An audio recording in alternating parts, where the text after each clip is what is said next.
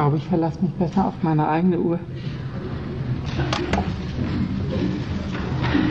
Meine Damen und Herren, ich äh, beginne jetzt mit dem äh, nach meiner Einschätzung wichtigsten und abstraktesten Teil äh, der Vorlesung, nämlich mit der Einführung eines differenztheoretischen, differentialistischen Ansatzes. Wir hatten ja in der bereits bei der Behandlung der Theorie offener Systeme gesehen, dass die Umwelt äh, stärker als zuvor in den Blick kommt. Nicht einfach nur äh, mit, der, mit dem Wissen, dass sie auch vorhanden ist, sondern das System beruht selbst, das offene System selbst, beruht selbst auf Beziehungen zwischen System und Umwelt. Und diese Beziehungen äh, sind nicht statisch, sondern zugleich dynamisch, zugleich Kanäle äh, der Leitung von Kausalität, wenn man so sagen darf. Und schon da war ja klar, dass ohne Umwelt gar kein System existieren kann. Es würde äh, in die Entropie laufen, beziehungsweise von vornherein gar nicht äh, zustande kommen, weil es immer gleich wieder zerfällt in einen differenzlosen Gleichgewichtszustand.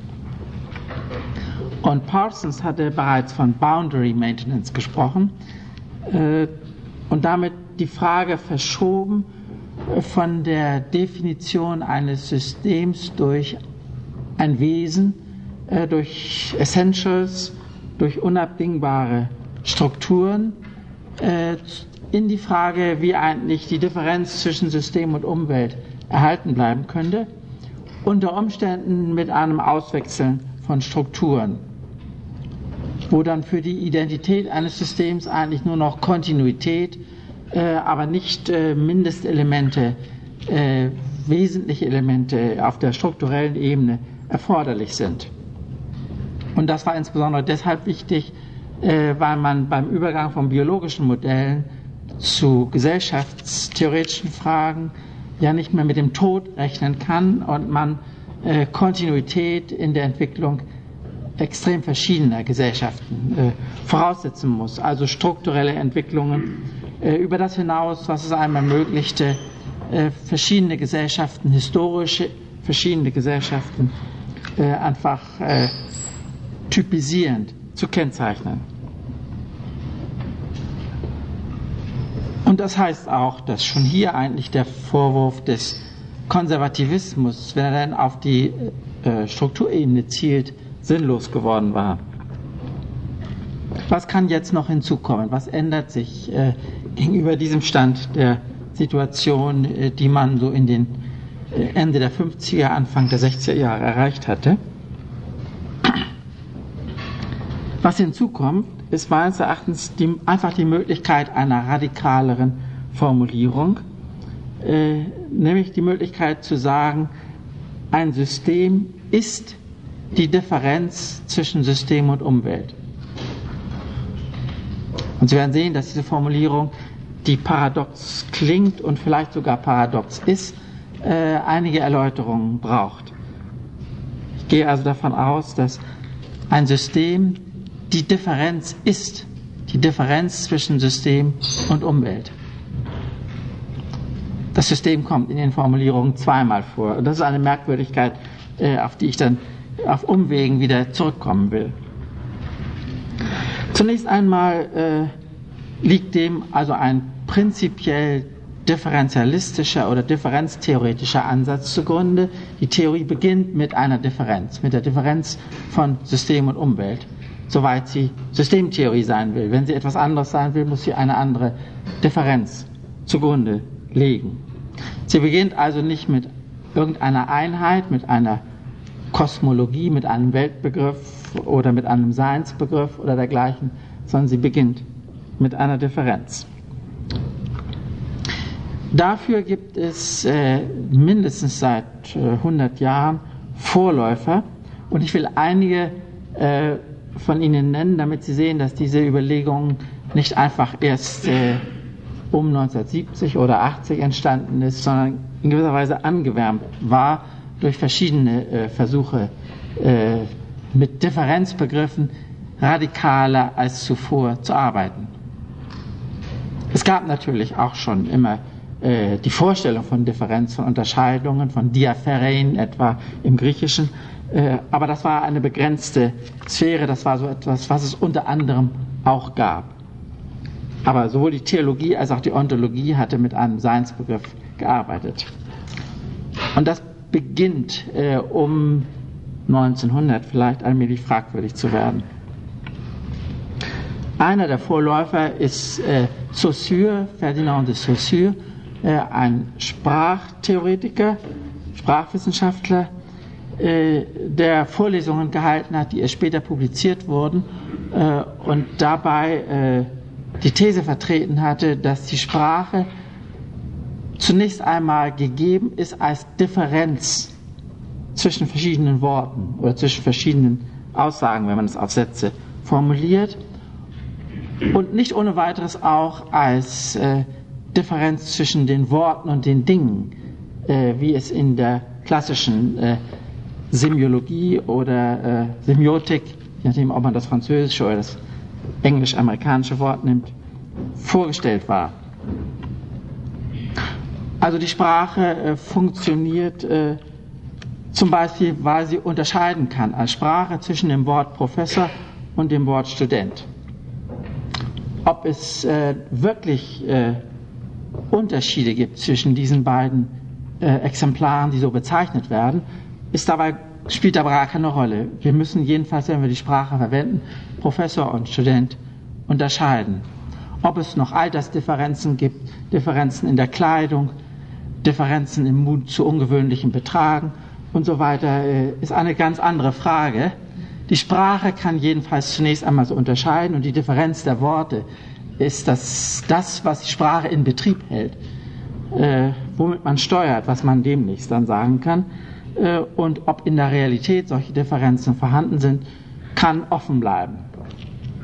Natürlich würde man gar nicht anfangen zu sprechen, wenn man nicht annehme, es gäbe irgendetwas, was man so bezeichnen könnte, aber für den Verlauf äh, einer äh, sprachlichen Aktion, eines Sprachprozesses oder wie wir dann auch sagen können, einer Kommunikation, ist die Differenz innerhalb der Sprache selbst entscheidend.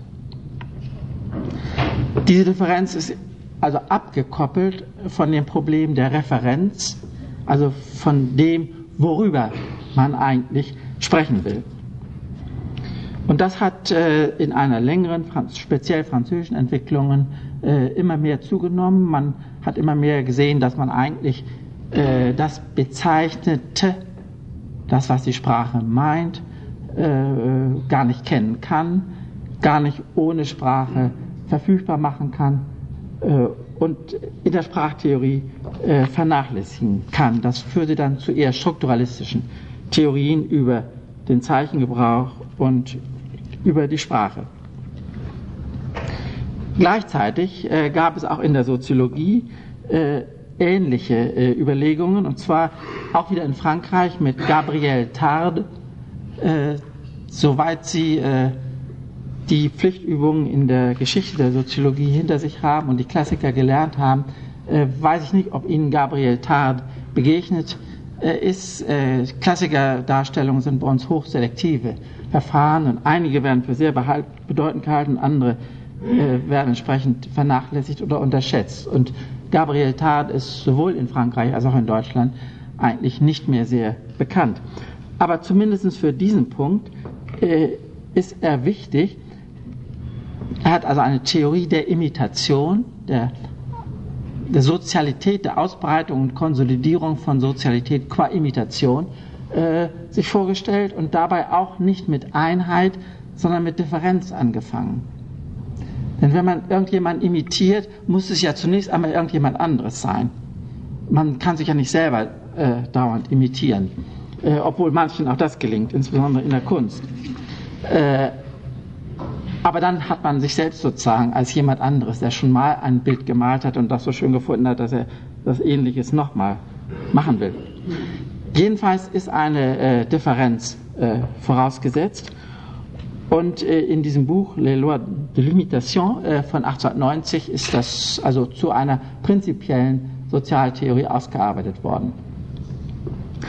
Heute findet man etwas Ähnliches äh, bei René Girard, wobei ich nicht weiß, ob äh, Girard sich explizit auf Tard bezieht. Ich habe nie so etwas gesehen. Äh, da geht es um äh, auch wieder einen Starter, einen Anfang mit einem Imitationskonflikt. Man äh, gerät in Konflikt vor allem mit dem, den man nachahmen will. Kopieren ist an sich zu, eine freundliche Geste in gewisser Weise. Zunächst einmal denkt man, man äh, ahmt den nach, den man bewundert. Äh, aber wenn die Welt nur knappe Güter hat, also insbesondere äh, nur wenige begehrenswerte Frauen, das ist einer der Punkte, aber auch sonstige Objekte sind knapp und wenn man den äh, äh, nachahmt, der in seinen Wünschen, Begierden, seinem Desir irgendwo hinzielt, äh, wird man Konkurrent und es gibt einen Konflikt. Und die Theorie von René Girard hat damit zu tun, äh, was diese Konflikte nun eigentlich benötigen, um in eine soziale Ordnung transformiert zu werden. Also zum Beispiel das Opfern eines Sündenbockes. Ich gehe auch hierauf nicht näher ein, sondern will nur äh, gleichsam auswahlsweise beispielhaft zeigen, dass es eine Tradition schon gibt, äh, wo man mit Differenz anfängt. Und das Problem, was aus der Differenz wird, äh, zum Problem äh, der Erklärung sozialer Ordnung macht. Außerdem äh, wird die Informationstheorie heute oft als Differenztheorie angelegt. Das geht äh, in den jetzt inzwischen klassischen Formulierungen auf Gregory Bateson zurück äh, mit dem bekannten äh, Satz, Information sei a difference that makes a difference. Also irgendein Unterschied, nicht nur als vorhandener Unterschied, sondern wenn ein System darauf den eigenen Zustand ändert. Wenn also die äh, Wahrnehmung oder wie immer man den Input denken will, äh, eines Unterschiedes, äh, einen Unterschied im System erzeugt. Also man wusste etwas vorher nicht, dann bekommt man die Information, die Mitteilung ist es so und nicht anders und dann weiß man es. Und dann kann man nicht mehr umhin, seine eigenen nächsten Operationen an diesem Wissen zu orientieren. The difference that makes a difference. Auch wieder so ein Fall, wo man die Frage offen lässt, wie die Theorie zu ihrer ersten Differenz kommt und man dann einfach äh, von einer Differenz ausgeht und interessanterweise bei einer Differenz landet. Das ganze Geschehen der Informationsverarbeitung ist aufgehängt zwischen einer Ausgangsdifferenz und einer Differenz, die dadurch entsteht. Und die entstandene Differenz kann wieder die Differenz sein, die weitere Informationen in Gang setzt. Der Prozess geht also nicht von unbestimmter Einheit zu bestimmter Einheit, wenn man Hegel so paraphrasieren darf, sondern von einer Differenz zu einer Differenz. Auf dieser Ebene ist die, äh, ein differenzialistischer Ansatz bereits lehrbuchfähig und äh, es gibt also Berichterstattungen über die Lage der Philosophie in Frankreich und ähnliche Dinge, äh, wo also das immer schon äh, als bekannt vorausgesetzt und nochmals dargestellt wird. Es ist also noch, es ist kein Geheimwissen und es wird auch äh, unter diesem, unter dieser Marke äh, Differenztheorie und so etwas äh, durchaus in der Literatur zu finden sein. Und es gibt viele andere Dinge, die ich nennen könnte. Aber ich möchte auf äh, die radikalste Form eines solchen, nach meiner Einschätzung, radikalste Form eines solchen differenzialistischen Denkens kommen, äh, die äh, in einer Arbeit von George Spencer Brown äh, verfügbar ist. Vielleicht muss ich zunächst sagen, dass, äh, dass sie Schwierigkeiten haben, diese, diese Sache, das, das Buch heißt Laws of Form, in den Bibliotheken zu finden, weil die Bibliothekare oft nicht wissen, dass Spencer schon zum Nachnamen gehört und deswegen unter den vielen Browns äh, Spencer Brown irgendwo mit Vornamen Spencer abheften und ablegen und sie suchen natürlich vergeblich, wenn sie äh, im Fisch unter SP nachgucken. Erst seitdem er das gemerkt hat und seinen Namen mit Bindestrich schreibt, äh, äh ist das äh, für einen Teil der Bücher äh, behoben, das Problem. Er heißt aber eben George Spencer Brown, zwei Worte geschrieben und, das Spencer ins Literaturverzeichnis zu bringen, falls Sie je so weit kommen, ein Literaturverzeichnis anfertigen zu müssen. Äh, diese, äh, der Text äh, ist ein, äh, die Darstellung eines Kalküls. Spencer Brown sagt ausdrücklich, äh, dass es äh, keine Logik ist, weil er vermutlich, weil er bei Logik an wahrheitsfähige Sätze denkt. es ist ein, ein operativer Kalkül, also ein Kalkül, der auch in der Verwandlung der Zeichen, in der Transformation äh, der Zeichen, die benutzt werden, äh, oder des Zeichens, darauf komme ich gleich, Zeit voraussetzt. Und inhaltlich geht es um etwas, was uns hier gar nicht so sehr interessieren muss, nämlich um den Versuch, äh, die Boolsche Algebra, also ein zweiwertiges äh, äh, Schema, äh, mit der Arithmetik zu verknüpfen und dabei nur ein einziges Zeichen, einen einzigen Mark zu verwenden. Und das ist eben dieser, dieses Häkchen, was ich da an die Tafel gemalt habe. Die äh, Paraphrasierung, es gibt viele Anmerkungen und Vorbemerkungen und Nachbemerkungen, die in einem normalen, äh, fast normalen Englisch geschrieben sind äh, und zu lesen sind. Äh, die, die Essenz der Aussage liegt aber in, dem, in, der, äh, in der Reihenfolge äh, der Schritte, mit denen äh, Zeichen mit Zeichen zusammengebaut werden und allmählich komplexer werden. Irgendwie hilft es mir, ich weiß nicht, ob das anderen auch so geht, mir vorzustellen, dass zunächst einmal ein weißes Papier vorhanden ist äh, und dass die Zeichen auf das Papier gesetzt werden und dann eine eigentümliche Selbstständigkeit gewinnen. Ein Zeichen, noch ein Zeichen. Ein Zeichen wird aus einem anderen herauskopiert und so weiter und so weiter. Man kann dieses Zeichen, diesen Haken äh, wiederholen. Äh, dann hat man die erste angeschriebene Form. Man kann aber auch äh, ein Zeichen in der darin markierten Grenze kreuzen, ist sozusagen aufheben. Und dann hat man diese zweite Markierung. Ich schiebe im Moment jetzt nochmal eine äh, Parallelüberlegung ein, die etwas Ähnliches äh, äh, sich vorstellt, aber mit einem anderen, äh, mit einem anderen Zeichen arbeitet, nämlich mit einem Pfeil. Das stammt von einem Mathematiker Louis Kaufmann und hat den Vorteil, äh, dass man da äh, besser die Selbstreferenz malen kann, indem man einfach den Pfeil sozusagen krümmt und zum Kreis macht, sodass er auf sich selbst äh, äh, zeigt. Denn wenn man anfängt, hat man ja nichts anderes als den Pfeil.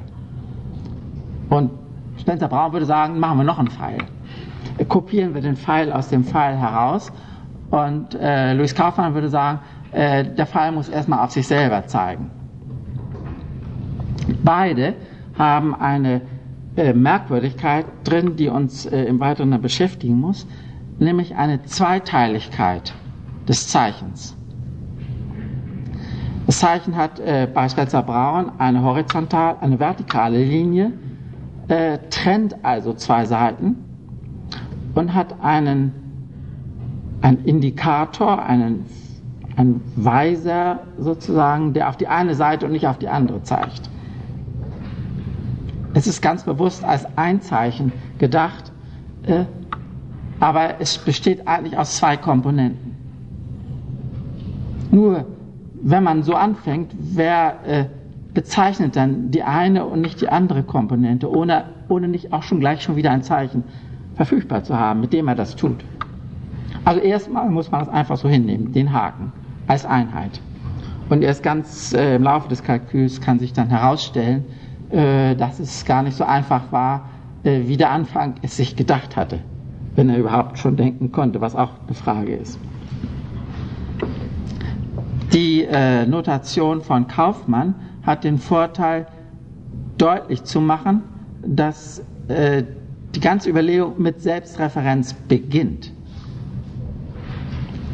Es gibt also, äh, wie in ziemlich rätselhaften Formulierungen dann gesagt wird, keinen Unterschied zwischen Selbstreferenz und Differenz. Oder das ist eine Sprache, die ich erst später einführen kann, kein Unterschied zwischen Selbstreferenz und Beobachtung. Denn derjenige, der äh, etwas beobachtet, muss sich selbst von dem, was er beobachtet, unterscheiden. Man muss also zu sich selbst schon ein Verhältnis haben, um sich unterscheiden zu können. Und das wird eben in dieser äh, einen äh, Kreisformulierungen gebucht und alles andere, auch die mathematische Unendlichkeit, die Richtung äh, äh, eines Prozesses und so etwas wird als Entfaltung von Selbstreferenz dargestellt. Und auch hier hat äh, der, äh, das Zeichen, das Zeichen im Singular zwei Teile, einen Body, sagt Kaufmann, also die lange Linie, wo auch wieder irgendwas in den Raum gesetzt wird, und einen Pointer, in dem die Richtung angezeigt wird. Also irgendwie äh, fängt man mit einer Unterscheidung an, die aber, weil das Resultat der Unterscheidung als Einheit fungieren muss, nicht bezeichnet werden kann, nicht benannt werden kann, sondern einfach zunächst einmal da ist. Und in der Logik von äh, oder in der Mathematik äh, oder wie immer man sagen will, im Kalkulus von Spencer Brown äh, wird das dann in, in die Form eines einer Weisung, einer Injunction gebracht. Draw a distinction. Mach eine Unterscheidung, sonst geht gar nichts. Wenn du nicht bereit bist zu unterscheiden, passiert eben gar nichts. Das hat äh, interessante theologische Aspekte, die ich hier nicht, äh, nicht äh, ausarbeiten will, aber in der, nur mit dem Hinweis, dass in der avancierten Theologie etwa eines Nikolaus von Kues ja gesagt ist, Gott hat es nicht nötig zu unterscheiden. Und offenbar ist die Schöpfung äh, nichts anderes als die Weisung, draw a distinction. Himmel und Erde und dann nachher Mensch und schließlich sogar Eva. Äh, die äh, Schöpfung ist also äh, das Oktroi äh, eines Unterscheidens, während Gott selbst jenseits aller Unterscheidungen ist. Man kann also hier Verbindungen sehen, die aber für die, für die Analyse von äh, Spencer Brown äh, gar keine äh, Bedeutung hat, denn er befindet sich natürlich auf der, auf der Erde, auf dem Boden, zumindest auf weißem Papier und äh, geht von dort aus dann äh, äh, mit der Verschachtelung eines, eines operativen Kalkulus von Zeichen in Richtung auf größere Komplexität. Etwas genauer äh, gesagt äh, und auf diese beiden Aspekte des einen Zeichens zurückkommend, äh, hält Spencer Brown fest, dass eine Unterscheidung immer nur gebraucht wird, äh, um eine Seite und nicht die andere zu bezeichnen. Die Terminologie ist Distinction und Indication. Ich übersetze das mit Unterscheidung und Bezeichnung. Wozu soll man sonst unterscheiden, wenn man nicht äh, das eine statt des anderen bezeichnen will? Die Unterscheidung ist eigentlich eine Grenze,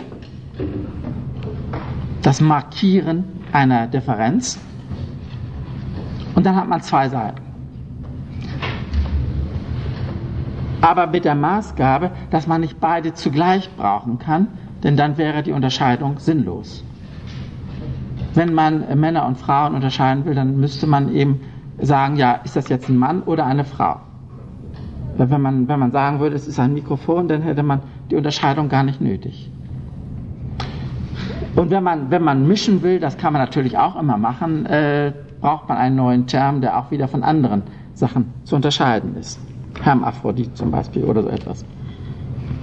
Also im Prinzip äh, enthält die Unterscheidung äh, zwei Komponenten, nämlich die Unterscheidung selbst oder den vertikalen Strich und die Bezeichnung äh, den horizontalen Strich. Und nun kommt das Merkwürdige, äh, dass die Unterscheidung eine Unterscheidung und eine Bezeichnung enthält, also Unterscheidung und Bezeichnung unterscheidet. Also die Unterscheidung setzt, wenn sie als Einheit in Operation gesetzt werden soll, eigentlich immer schon eine Unterscheidung in der Unterscheidung voraus. Wie man das nun interpretieren soll, ist, äh, soweit ich Diskussionen über Spencer Brown kenne, äh, äh, nicht ganz klar. Ich selbst äh, verstehe den Kalkül so, aber da bin ich nicht sehr sicher, dass die Unterscheidung sozusagen aus der Unterscheidung herausgezogen wird. Und dass am Ende explizit wird, dass die, die Unterscheidung in der Unterscheidung immer schon vorhanden war. Es wird also eine, eine Einheit in Operation gesetzt, die im Moment des Beginnens noch gar nicht äh, analysiert werden kann und erst später, wenn man etwa Beobachtungsmöglichkeiten in den Kalkül einführt, also selbstreferenzielle Figuren brauchen kann, erst dann äh, wird klar, dass äh, schon am Anfang irgendein verborgenes Paradox vorhanden war. Nämlich die Unterscheidung in der Unterscheidung.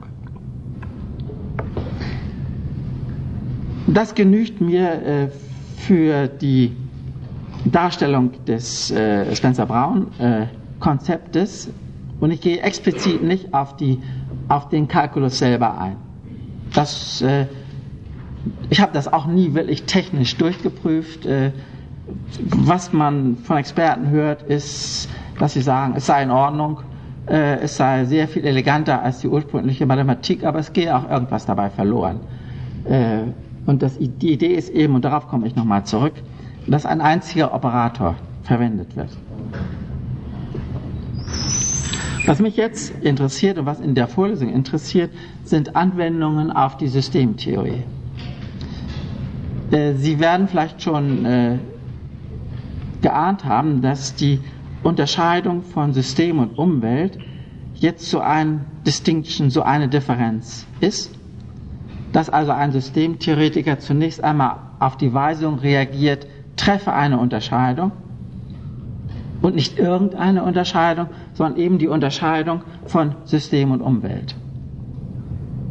Und dabei die, den Pointer oder die, die, äh, das Indication äh, so verwendet, dass das System bezeichnet wird und nicht die Umwelt. Die Umwelt bleibt äh, draußen und das System ist auf der einen Seite, die Umwelt ist auf der anderen Seite.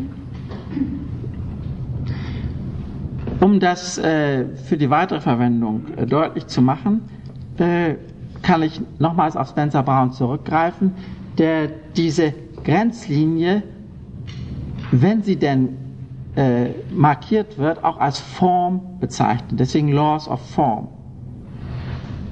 Eine Form hat also zwei Seiten. Das ist nicht einfach nur äh, eine schöne Gestalt äh, äh oder irgendein Objekt, was man so äh, kontextfrei sich vorstellen kann, sondern es ist immer eine Sache mit zwei Seiten und wenn man äh, ein kontextfreies Objekt sich vorstellen will, dann ist es ein Objekt in einem unmarked Space. Ein Zeichen, ein Kreis oder was immer auf einem weißen Blatt. Oder irgendetwas äh, Bestimmbares in der Welt, wo auch noch anderes vorkommt, was aber nicht bestimmt wird im Moment. Form also äh, als eine prinzipiell zweiseitige Sache. Und in unserem Fall eben System und Umwelt. Das ist ein sehr allgemeiner Dank Gedanke. Und man könnte äh, die Formanalyse weit darüber hinaus treiben. Man könnte zum Beispiel auch die äh, normale Semiologie oder Semiotik äh, mit diesem Instrumentarium nachzeichnen, könnte ich vielleicht sagen, äh, wenn man äh, sagt, dass auf der einen Seite der Form ein Zeichen ist, all das, was man braucht, um etwas zu bezeichnen, und auf der anderen Seite das Bezeichnete, sodass man auf die, die Dreierfigur kommt, äh, die bei Peirce und bei anderen eine große Rolle spielt. Das Zeichen ist eigentlich dann genauer formuliert die Differenz zwischen bezeichnendem und bezeichnetem. Im Deutschen etwas schwerfällig zu formulieren, signifiant, signifier, signifiant, signifiant, signifier, wären die französischen Ausdrücke, die Saussure verwendet. Also etwas bezeichnet, etwas anderes. Und im Deutschen tendieren wir immer dazu, das Bezeichnende, das was als Zeichen verwendet wird, immer schon als das Zeichen zu bezeichnen. Während äh, von der Formanalyse her man sehen muss, dass das Zeichen eine Form mit zwei Seiten ist. Und dass, wenn man es gebraucht, als Zeichen gebraucht man immer auf die innere Seite der Form, also auf die Seite des Bezeichnenden, des Signifiant, gehen muss äh, und dort operiert. Also etwa Sprache benutzt in der Annahme, dass die Worte irgendetwas, was wir nicht so genau wissen, bezeichnen. Ich vermute also, dass äh, mit, dieser, mit diesem sehr allgemeinen Formbegriff, den wir auch wieder abkoppeln können von der spezifischen äh, mathematischen Verwendung bei Spencer Brown, äh, eine sehr allgemeine Theorie äh, verfügbar gemacht werden könnte, entwickeln werden könnte, die auch über die Systemtheorie nochmal hinausgeht. Die also eine Theorie der nur einseitig verwendbaren Zwei-Seiten-Formen wäre. Ich deute das jetzt hier nur an, äh, weil es äh, darin Möglichkeiten liegen, den systemtheoretischen Ansatz trotz seiner universellen Prätension und trotz seiner im Augenblick äh, besonders gut entwickelten äh, Wissenschaftlichkeit, es gibt besonders viel Literatur dazu, äh, noch einmal zu relativieren und sich zu überlegen, ob man nicht eine nochmal äh, darüber hinausgreifende allgemeine Theorie äh, der Formen äh, entwickeln könnte und das dann äh, auf den Zahlbegriff, auf die Mathematik, auf die Semiotik, äh, eben auch auf die Systemtheorie, aber auch auf etwas, was äh, in Diskussionen, die wir hier gehabt haben, als Medium, Form, Differenz, lose Kopplung, strikte Kopplung und so etwas äh, figurieren kann. Das ist jetzt nur eine, die eine Bemerkung und äh, die, die Konsequenz für unsere Vorlesung, also für Systemtheorie, ist eben die, dass man System als eine Form bezeichnen kann, äh, mit der Maßgabe, dass mit dem Formbegriff immer die Differenz von System und Umwelt bezeichnet wird. Ich, hab, ich wiederhole dies jetzt äh, mehrfach, äh, weil äh, das etwas unanschaulich ist äh, und einfach gemerkt werden muss. Zunächst einmal, man kann das erst beurteilen, wenn man sieht, was man damit anfangen kann. Und vor der Tradition der offenen Systeme und vor, die, vor der Tradition der äh, differentialistischen Ansätze verschiedenster Art sieht man, dass hier eine, eine Zusammenfassung, eine Synthese äh, äh, erreicht werden kann, äh, die es vielleicht ermöglicht, äh, Wissen verschiedenster Provenienz in eine Theorie äh, einzubringen. Also der erste Punkt unter der Rubrik Anwendung auf Systemtheorie wäre, System ist eine Form eine Form mit zwei Seiten. Eine zweite Anregung, die man ebenfalls von, von Spencer Brown äh, äh, gewinnen kann, ist die Frage, ob es sinnvoll ist, ein System, so wie bei ihm der Kalkulus, durch einen einzigen Operator oder eine einzige Operationsweise zu definieren. Sehen Sie sich die äh, normalen Systembeschreibungen, Systemdefinitionen und dergleichen an, dann werden Sie finden, dass das nicht geschieht. Dass normalerweise Systeme beschrieben werden mit einer Mehrzahl von Termini. Also etwa es sind Relationen zwischen Elementen. Oder es ist ein Verhältnis von Struktur und Prozess, eine sich selbst strukturell in den eigenen Prozessen steuernde Einheit und so etwas. Da hat man Einheit, Grenze, Pro Prozess, Struktur, Element, Relation, eine ganze Menge Termini. Und wenn man fragt, was denn die Einheit sei, dann endet man bei dem Und. Ein System ist eine Undheit sozusagen. Äh, das ist die Einheit, die Und, das Und. Äh, aber es ist weder äh, ein Element, noch eine Struktur, noch eine Relation und so weiter und so weiter. Die Frage ist, ob man über diesen, diesen Zustand, diesen Und-Zustand äh, der Objektbeschreibungssystem hinauskommt. Und ich denke, man kann das, wenn man einen prinzipiell operativen oder operationalistischen Ansatz verfolgt. Das heißt, sich die Vorstellung zurechtlegt, dass es eigentlich ein Typ von Operation ist, der das System erzeugt. Vorausgesetzt, äh, man hat Zeit. Es bleibt nicht bei äh, dem einmaligen Ereignis. Wenn also eine Operation eines bestimmten Typus äh, anläuft und, wie ich gern sage, anschlussfähig ist, Nachfolge findet, Konsequenzen hat, äh, mit derselben Typik von Operation entsteht ein System. Denn wenn man Operation an Operation anschließt, geschieht das selektiv. Etwas anderes geschieht dann nicht als eben dies. Und es bleibt dann sozusagen der Unmarked Space oder die Umwelt draußen vor.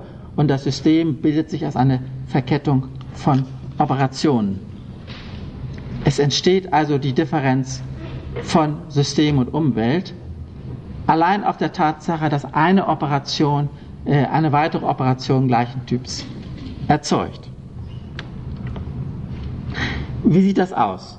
Zunächst einmal äh, denke ich, dass man äh, die Biologie der Lebewesen äh, auf diese Weise gut beschreiben kann, wenn man sich äh, über neuere biochemische Theorien äh, darüber informiert, dass äh, das Leben eine biochemische Einmalerfindung war. Es ist also eine bestimmte zirkuläre Struktur oder mit Maturana gesprochen eine, eine Autopoiesis, eine Selbstproduktion, zirkuläre Selbstproduktion, irgendwann mal aus Gründen, die man nicht mehr so genau äh, weiß und die man natürlich nur als Lebewesen äh, feststellen kann, wenn man sozusagen schon lebt.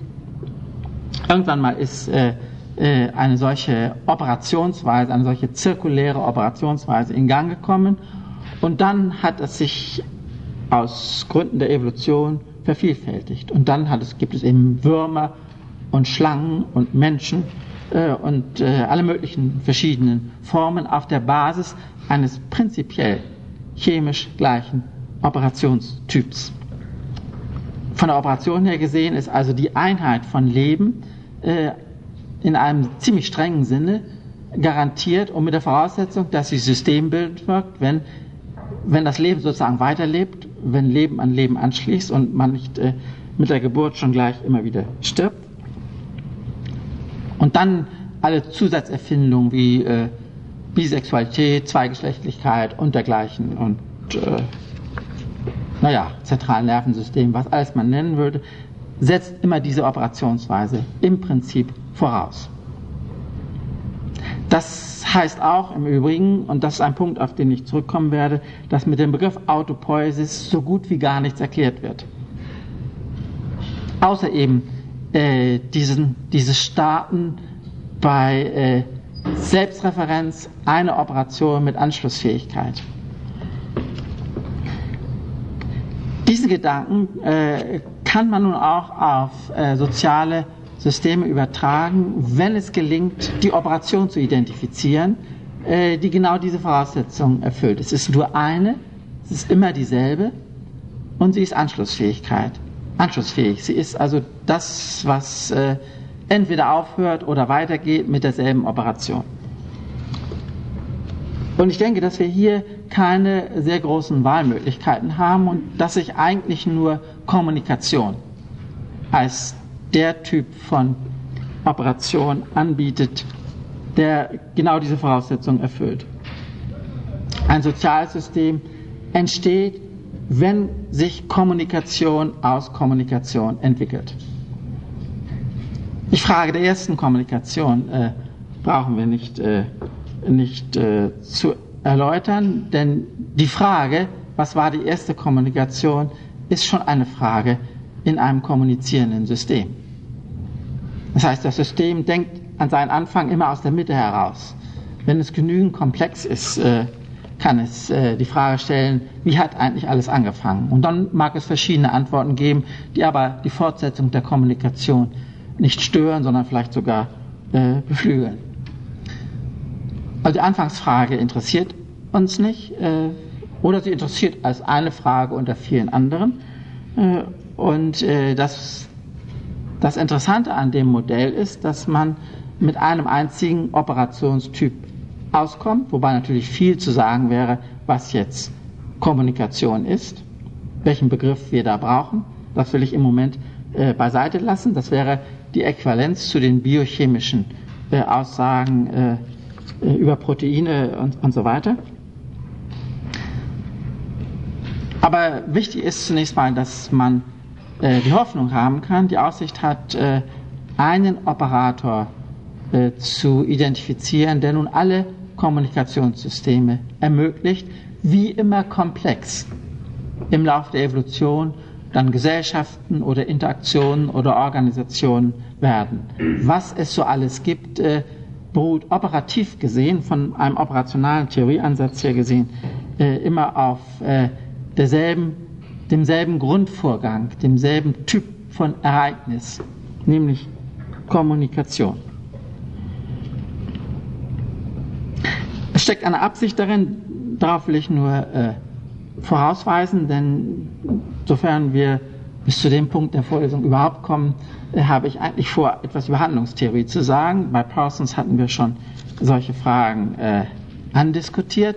Äh, ich glaube nicht, dass der Handlungsbegriff äh, sich dazu eignet, äh, weil er äh, jedenfalls im normalen Verständnis einen Akteur voraussetzt, dem die Handlung zugerechnet werden kann und weil er sich auch schlecht auf äh, spezifische Sozialität äh, zuschneiden lässt. Das heißt, Handlung gibt es eigentlich auch dann, äh, wenn äh, niemand zuschaut, wenn niemand da ist, wenn niemand, wenn man nicht erwartet, dass irgendjemand darauf reagiert, wenn man sich allein die Zähne putzt. Natürlich tut man das nur, weil man, weil man weiß, dass man das tun sollte. Und das hat einem irgendjemand gesagt. Äh, und die Zahnbürste ist natürlich auch von irgendjemandem da hingestellt worden, aber im Prinzip äh, kann man sich Handlung als eine äh, solitäre, individuelle, sozial resonanzlose Operation vorstellen, während man das bei Kommunikation nicht kann. Kommunikation kommt überhaupt nur zustande, äh, wenn jemand im Groben versteht äh, oder vielleicht auch missversteht, aber jedenfalls so weit versteht, dass die Kommunikation weiterlaufen kann. Und das liegt außerhalb dessen, was man durch die bloße, durch die bloße Benutzung von Sprache schon sicherstellen könnte. Es muss jemand zum Beispiel erreichbar sein, muss hören oder lesen können. Ich fasse diese beiden Punkte nochmal zusammen. Formanalyse, das System ist eine Differenz, das war die erste Aussage. Die zweite Aussage, das System braucht nur eine einzige Operation, einen einzigen Operationstypus, äh, um, äh, wenn es weitergeht, dieses wenn ist natürlich nicht, nicht unwichtig, äh, wenn es weitergeht, äh, die Differenz zwischen System und Umwelt zu reproduzieren. Kommunikation durch Kommunikation.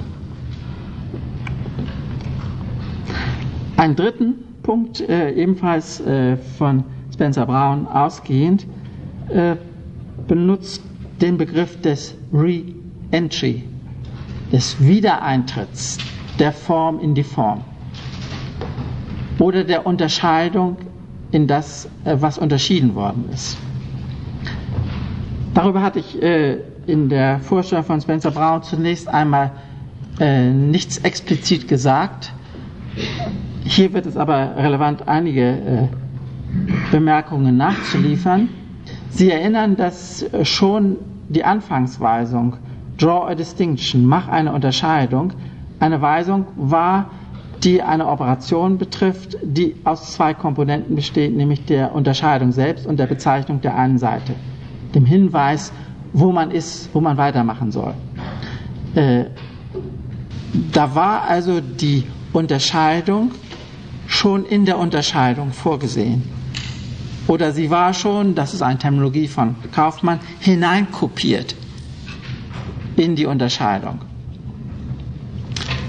Und im Laufe äh, der Entwicklung des Kalküls kommt Spencer Brown schließlich an den Punkt, wo er diese Prämisse explizit macht und äh, dass den Wiedereintritt der äh, Form in die Form oder der Unterscheidung in die Unterscheidung äh, als eine theoretische Figur vorführt, die dann sich dem Kalkül entzieht, die also nicht mehr äh, in der Form von Arithmetik oder Algebra behandelt werden kann, aber zu den, gleichsam zu den Eckpfeilern des ganzen Systems gehört.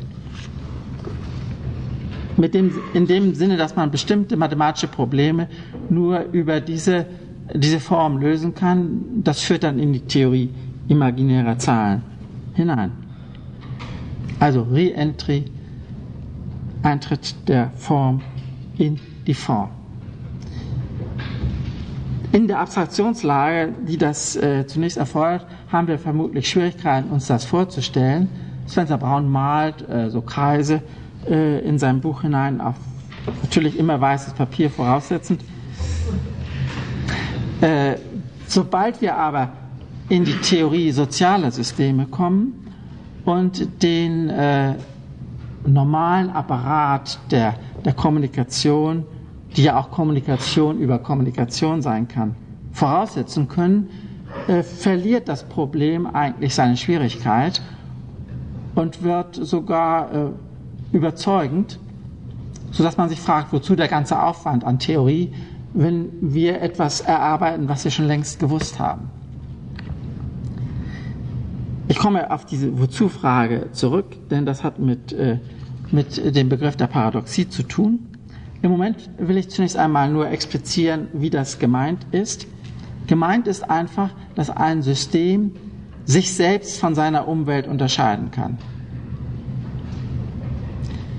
Die Operation als Operation erzeugt die Differenz. Deswegen spreche ich an der Stelle von Differenz. Eine Operation schließt dann eine andere an, dann kommt eine dritte, eine vierte, eine fünfte, äh, dann kommt eine Thematisierung dessen, was man bisher gesagt hat und so weiter und so weiter. Alles jetzt im System.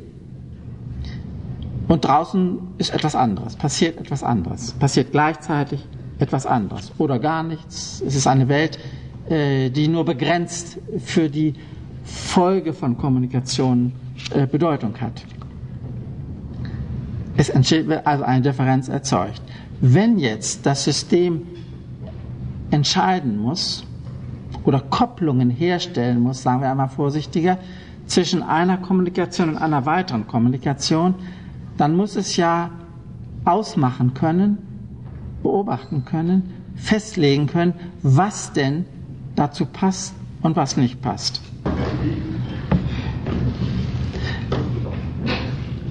Ein System, das die eigene Anschlussfähigkeit kontrollieren will, muss also über etwas verfügen, was wir zunächst einmal Selbstbeobachtung nennen können ich komme auf den Beobachter wieder zurück. Das, die ganze Problematik ist ein bisschen, liegt darin, dass die Begriffe zirkulär sind und ich immer etwas voraussetzen muss, was ich später erst erläutere. Das ist bei jedem, bei jedem äh, Design dieser Art äh, der Fall.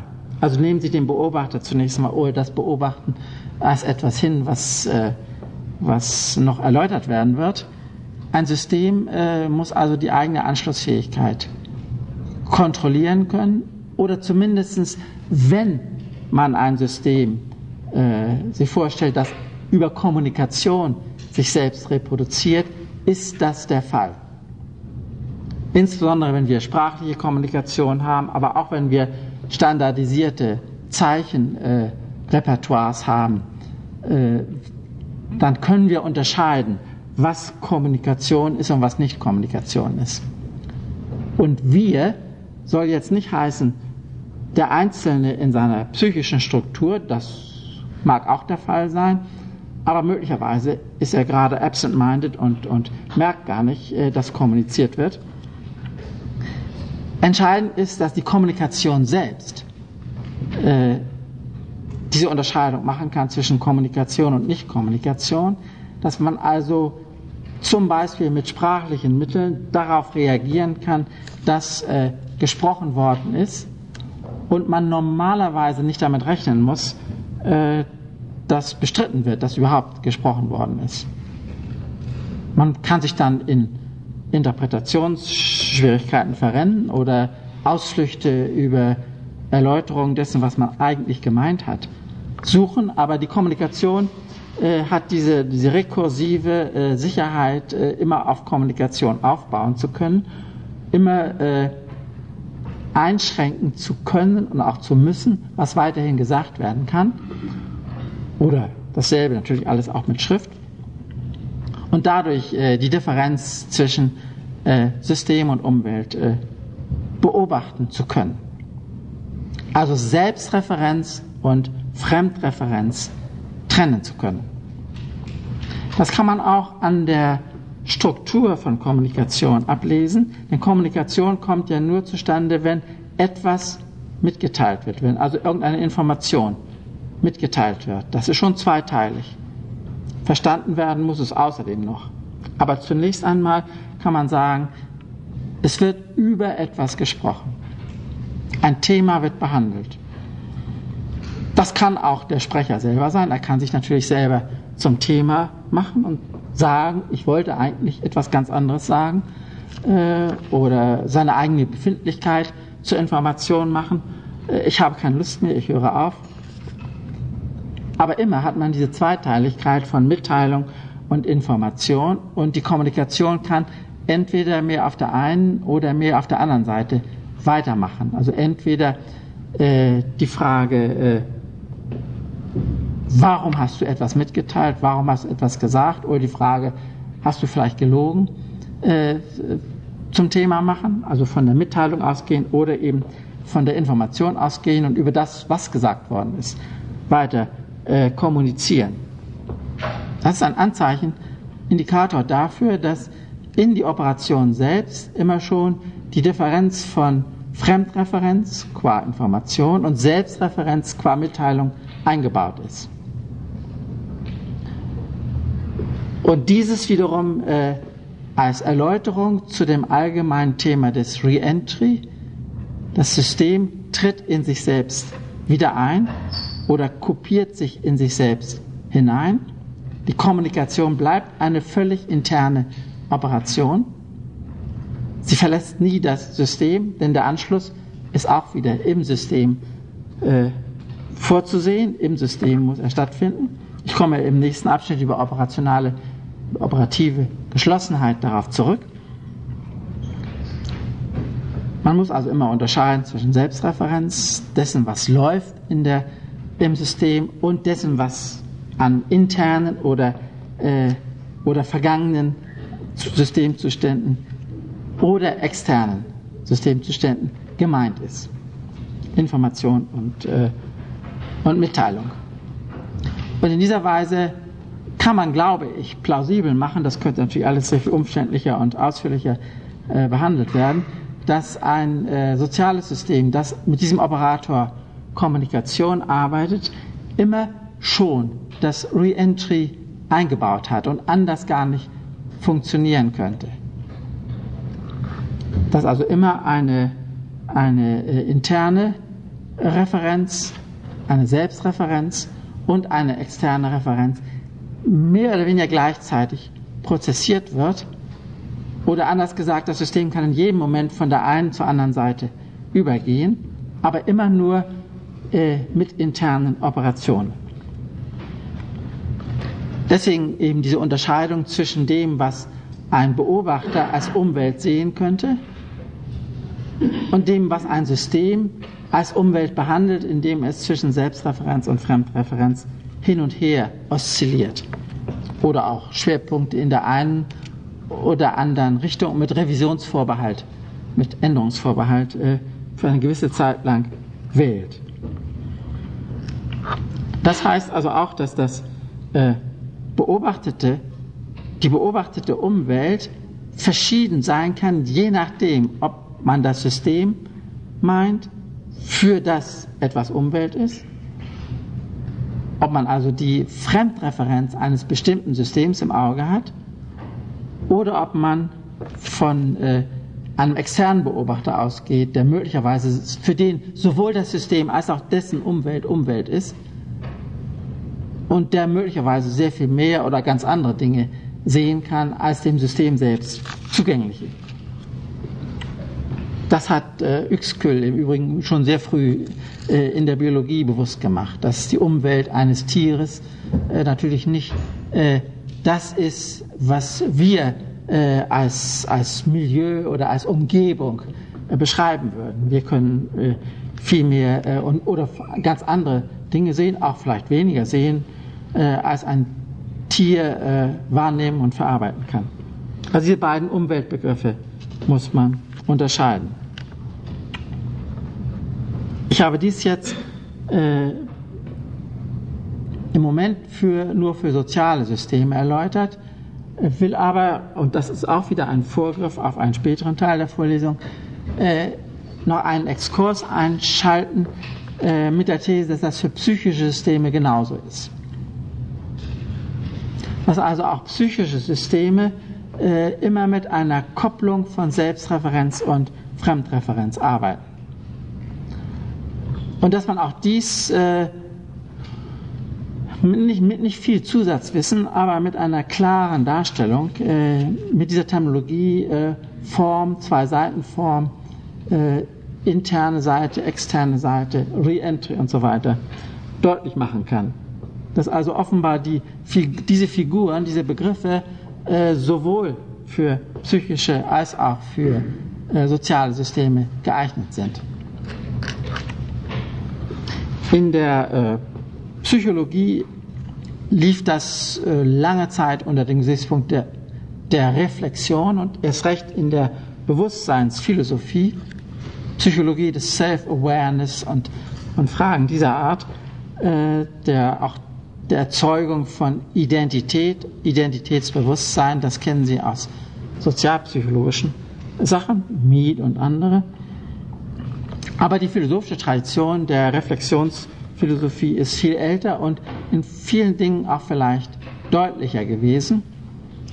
Ich möchte als, als das vielleicht äh, markanteste Beispiel nur auf, auf die transzendentale Phänomenologie von Edmund Husserl ganz kurz eingehen.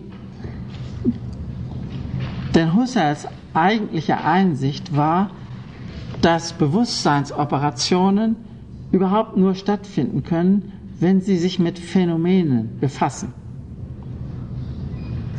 Wenn also irgendetwas intendiert ist, irgendein Phänomen.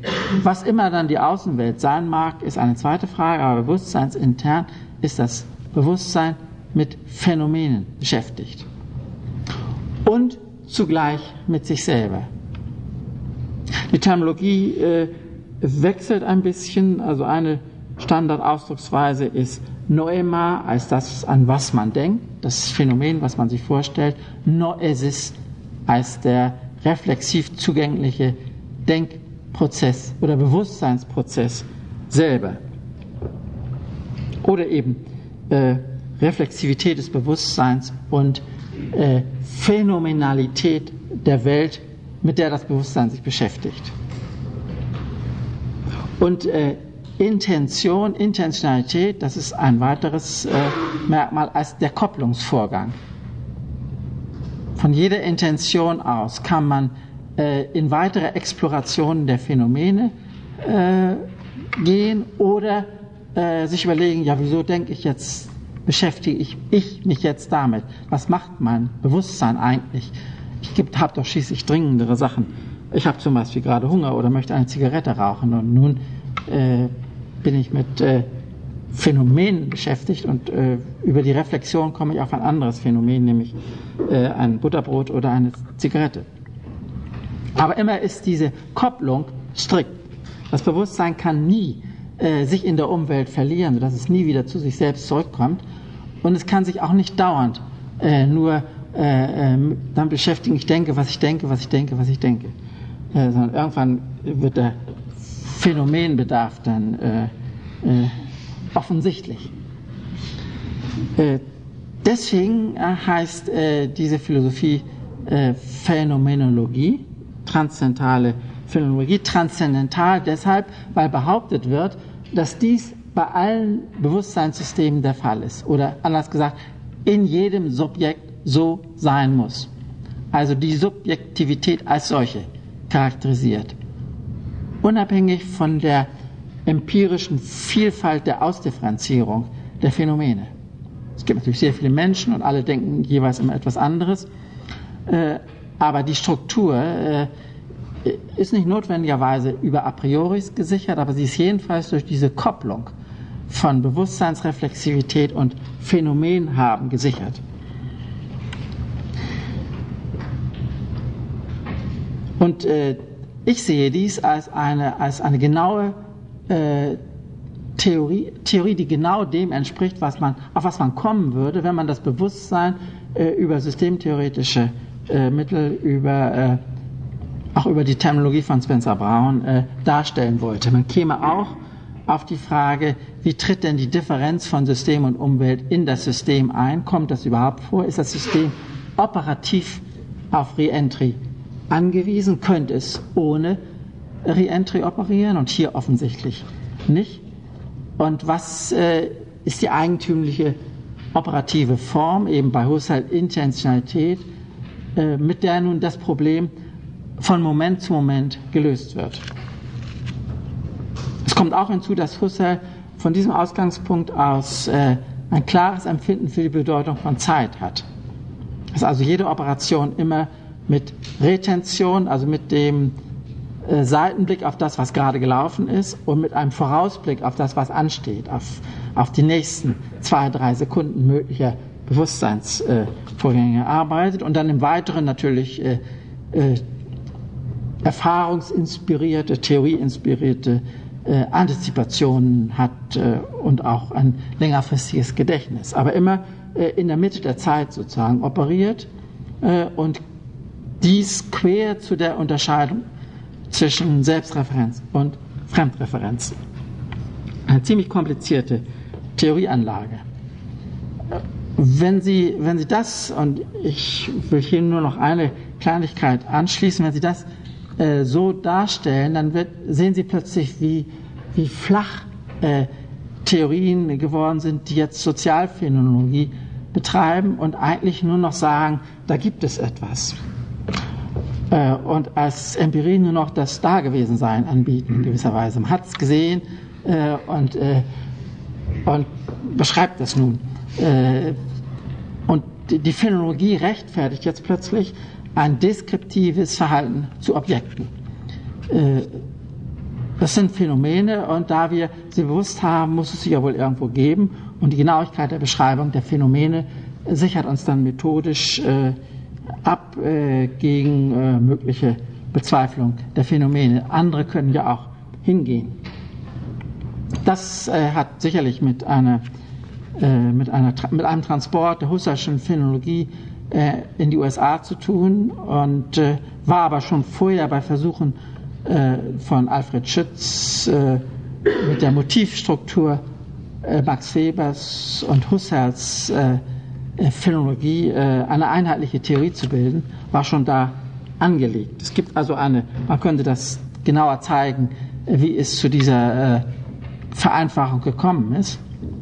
Aber wenn wir auf eine systemtheoretische Bewusstseinstheorie zurückgehen würden, äh, könnten wir besser vielleicht sehen, äh, welche, äh, welche theoretischen Grundentscheidungen äh, einer Phänomenologie zugrunde liegen und die Husserl noch präsent hatte, die aber inzwischen einfach als, äh, als vorhanden oder gegeben oder als äh, nicht weiter interessant übergangen werden. Wenn man äh, jetzt sieht, dass es eigentlich zwei Fälle gibt, in denen dieses operative Koppeln von Selbstreferenz und Fremdreferenz funktioniert, dann fragt sich natürlich, wieso es, gibt es nur diese beiden Fälle oder gibt es auch noch andere? Können wir zum Beispiel der, im Bereich der Biologie oder zumindest in der Neurologie, in der Neurophysiologie auch so etwas entdecken wie Selbstreferenz und Fremdreferenz. Ich möchte mich da nicht festlegen, denn das würde ja nun sehr genaue Erkenntnisse der Materie erfordern. Aber im Moment äh, stelle ich mir vor, dass gerade die Differenz von, von Gehirn und Bewusstsein oder von zentralen Nervensystem äh, und äh, phänomenal präsenten Bewusstsein, darin liegt, dass über das Bewusstsein diese Differenz von Fremdreferenz äh, und Selbstreferenz eingeführt wird, dass wir uns also im Bewusstsein einbilden, zumindest einbilden, das, was wir sehen, was wir wahrnehmen, sei irgendwo draußen. Während in dem reinen neurophysiologischen Ablauf dafür eigentlich keine Anhaltspunkte sind. Das ist nun wirklich geschlossen intern. Und auch das Bewusstsein ist immer durch die Kopplung mit Selbstreferenz intern und weiß, dass es intern ist. Und zum Glück ist es intern, denn es wäre ja schrecklich, wenn, wenn, wenn jeder in das Bewusstsein anderer einsteigen und da äh, irgendwelche Gedanken hineindenken könnte äh, oder, oder Wahrnehmungen hinein wahrnehmen könnte. Es ist auch ein geschlossenes System, aber die Eigentümlichkeit scheint im Übergang bei einer sehr formalen Beschreibung, in einem Übergang von purer operativer Geschlossenheit, äh, der äh, Frequenzänderung, der quantitativen äh, elektrischen Sprache äh, des neurophysiologischen Apparats zu einer Differenz von Selbstreferenz und Fremdreferenz zu sein, sodass diese Zentralunterscheidung überhaupt erst Bewusstsein konstituiert, äh, natürlich äh, auf der Grundlage von neurophysiologischen, neurophysiologischen Korrelaten. Ich will nicht behaupten, dass das jetzt irgendetwas ist, wozu man dann kein Gehirn mehr brauchte. Äh, aber die, äh, äh das Interessante ist, äh, ob es jetzt äh, nicht eine neue Reflexionsstufe, wie das oft dargestellt wird, ein, ein Lernen des Lernens oder ein Koppeln des Koppelns oder so etwas, ist sondern tatsächlich die Einführung einer, einer entscheidenden Differenz. Wenn, wenn das so ist und wenn tatsächlich die, die operative Handhabung von Selbstreferenz und Fremdreferenz ein, äh, eine bestimmte Realitätssphäre auszeichnet, äh, dann könnte man das Programm haben, das mit dem Sinnbegriff zu verbinden. Ich will das jetzt hier nur andeuten und komme in einem späteren Teil der Vorlesung auf den, auf den Begriff des Sinnes zurück. Im Moment ist es nur wichtig, dass es einige Anhaltspunkte dafür gibt, dass es in der phänomenalen Darstellung von Welt oder in den informativen Sinnbezügen von Kommunikation äh, Muster oder Strukturen gibt, äh, die wir als Sinn wahrnehmen äh, und die sowohl für das Bewusstsein als auch für die Kommunikation verfügbar sind, wenn auch auf sehr verschiedenen operativen Grundlagen und mit Diskrepanzen, die wir uns zunächst einmal, wenn wir äh, von Weltbeschreibungen sprachlicher Art ausgehen, nicht so ohne weiteres klar machen. Es ist also ein Versuch, äh, die Differenz zwischen Bewusstseinssystemen und sozialen Systemen äh, hart zu machen, auf operativer Grundlage und zugleich zu behaupten, dass es trotzdem noch Übereinstimmungen gibt, nämlich in, der, in dieser entscheidenden Leitdifferenz von Fremd-Selbst und in dem, was dann äh, daraus an, an Sinnstrukturen entsteht. Aber ich will in diesem Punkt jetzt nicht äh, zu sehr vorgreifen. Denn es gibt noch einen, einen äh, vierten Punkt, äh, der uns äh, wenigstens eine kurze Zeit beschäftigen soll die, äh, das hatte ich schon angedeutet, die Theorieanlage bei Spencer Brown äh, enthält eine gut verdeckte Paradoxie, nämlich das Reentry selbst. Äh, oder wenn man auf den Anfang des Kalküls, auf die erste Weisung, Draw a Distinction, äh, äh, Bezug nehmen will, die Tatsache, dass die Unterscheidung nur gezogen werden muss und nur gezogen wird, um eine Seite zu unterscheiden, sodass es äh, zwei Komponenten gibt, Indication und Distinction, Bezeichnung und Unterscheidung in jeder Unterscheidung. Unterscheidung enthält sich selbst, aber offensichtlich in einer sehr spezifischen Form, nämlich als Unterscheidung von Unterscheidung und Bezeichnung. Und nicht irgendwie groß oder klein oder was immer man sich an Unterscheidungen vorstellen kann.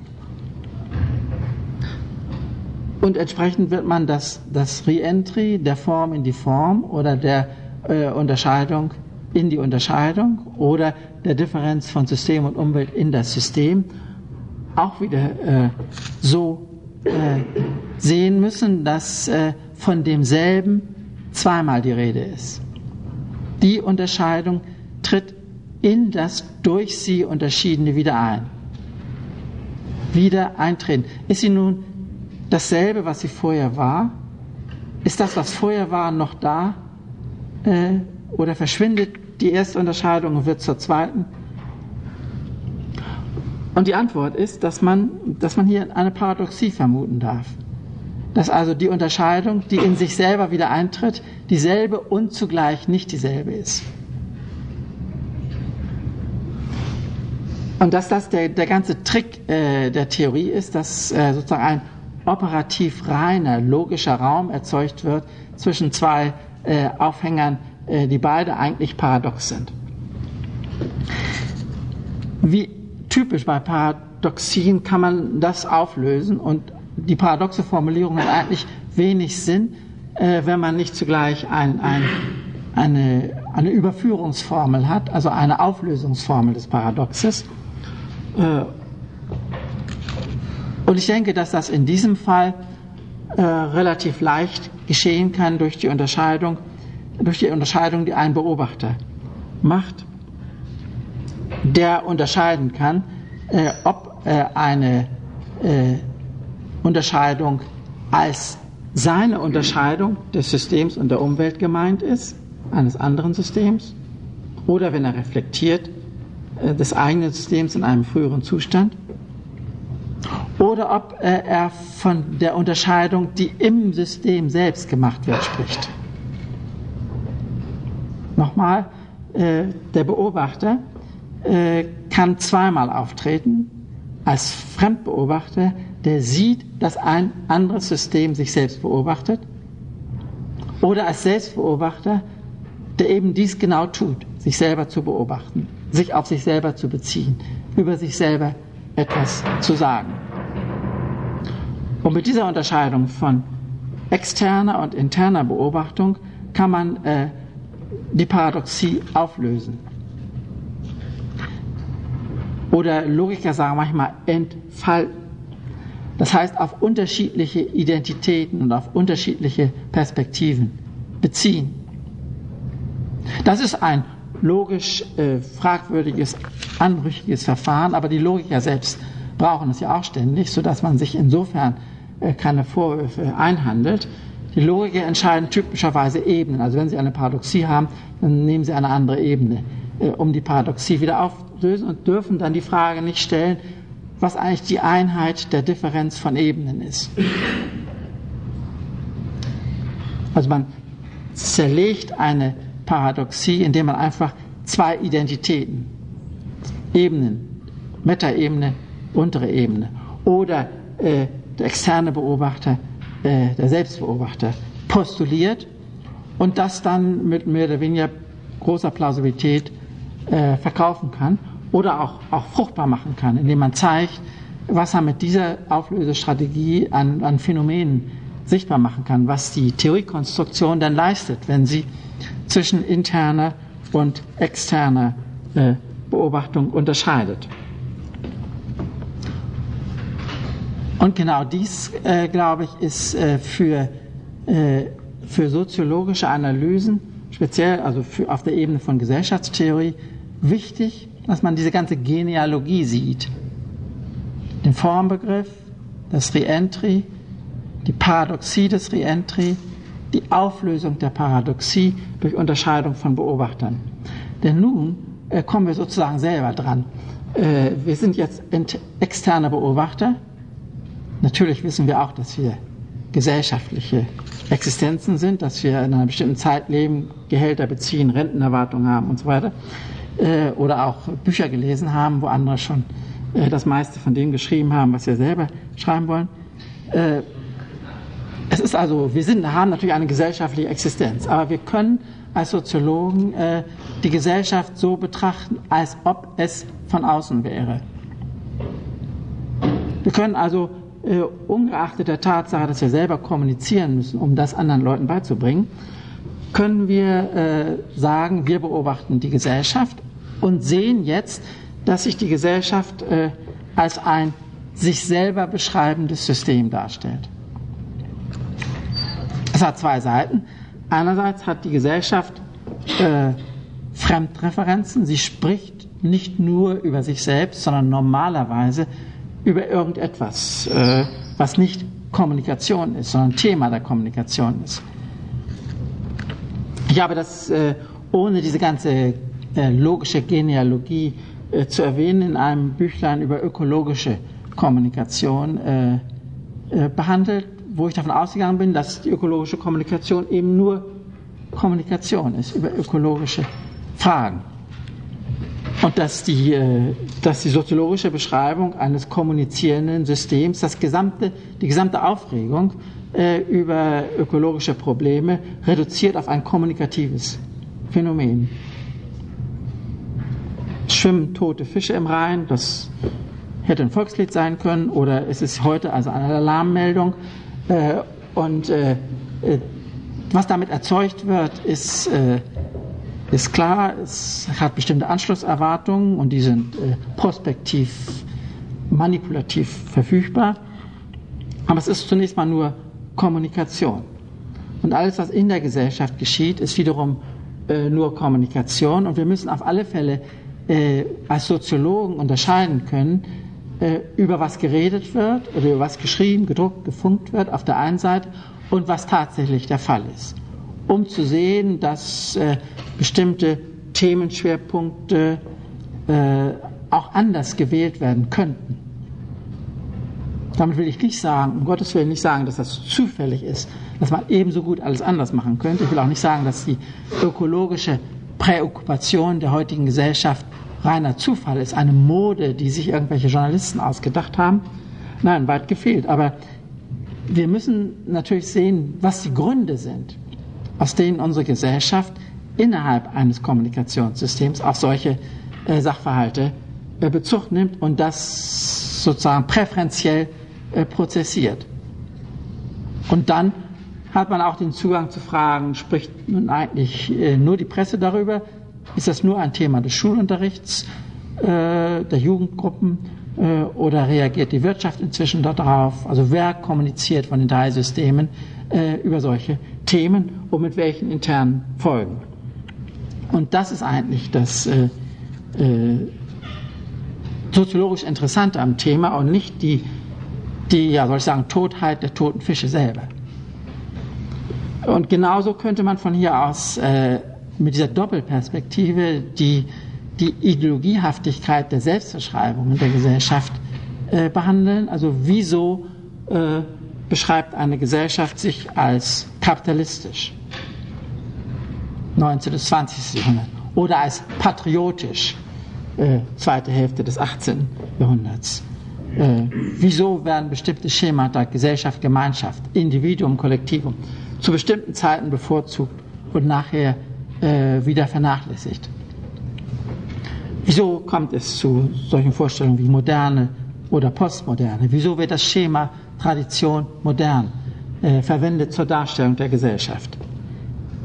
Wir können also immer noch äh, als Soziologen äh, in der in der, Posture, in, in, der, in der Attitüde eines Fremdbeobachters, der wir natürlich nie wirklich sind, äh, fragen, wie kommt es, dass äh, Systeme eine bestimmte Selbstbeschreibung äh, präferieren. Wir kommen da auf die soziologische Tradition der Ideologiekritik äh, oder auch der Wissenssoziologie äh, oder der historisch-sozialen Semantik, Typ Koselleck, zurück, äh, haben aber jetzt äh, für diese Position mehr Theoriesicherheit, als man sie hatte, als man zum Beispiel eine freischwebende Intelligenz im Sinne von Mannheim voraussetzte.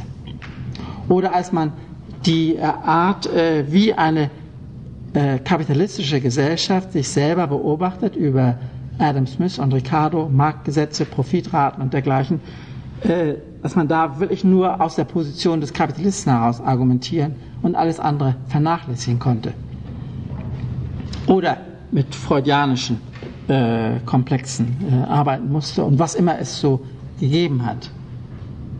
Wir würden äh, von der Soziologie der äh, sich selbst beschreibenden Systeme, der Systeme, die immer Selbstreferenz und Fremdreferenz koppeln und dies immer selektiv tun, dies immer mit Bezug auf schon vorhandene Strukturen tun, immer mit Bezug auf eine historische Gegebenheit der Gesellschaft, gerade in diesem Moment, mit diesen Aktualitäten. Wir können also eine etwas distanziertere Haltung einnehmen und das beruht auf äh, dieser Figur des Reentry. Gut, ich äh, habe, wie ich sehe, die ganze Zeit gebraucht, um einen Abschnitt hinter mich zu bringen. In der nächsten Stunde werde ich über, über operative Geschlossenheit äh, sprechen. Das ergibt sich quasi automatisch aus dem, was ich gesagt habe. Wenn man nämlich einen Operator hat, äh, dann äh, funktioniert dieser nur innerhalb äh, des Systems und dann kommt man zu einer These operative Geschlossenheit des Systems.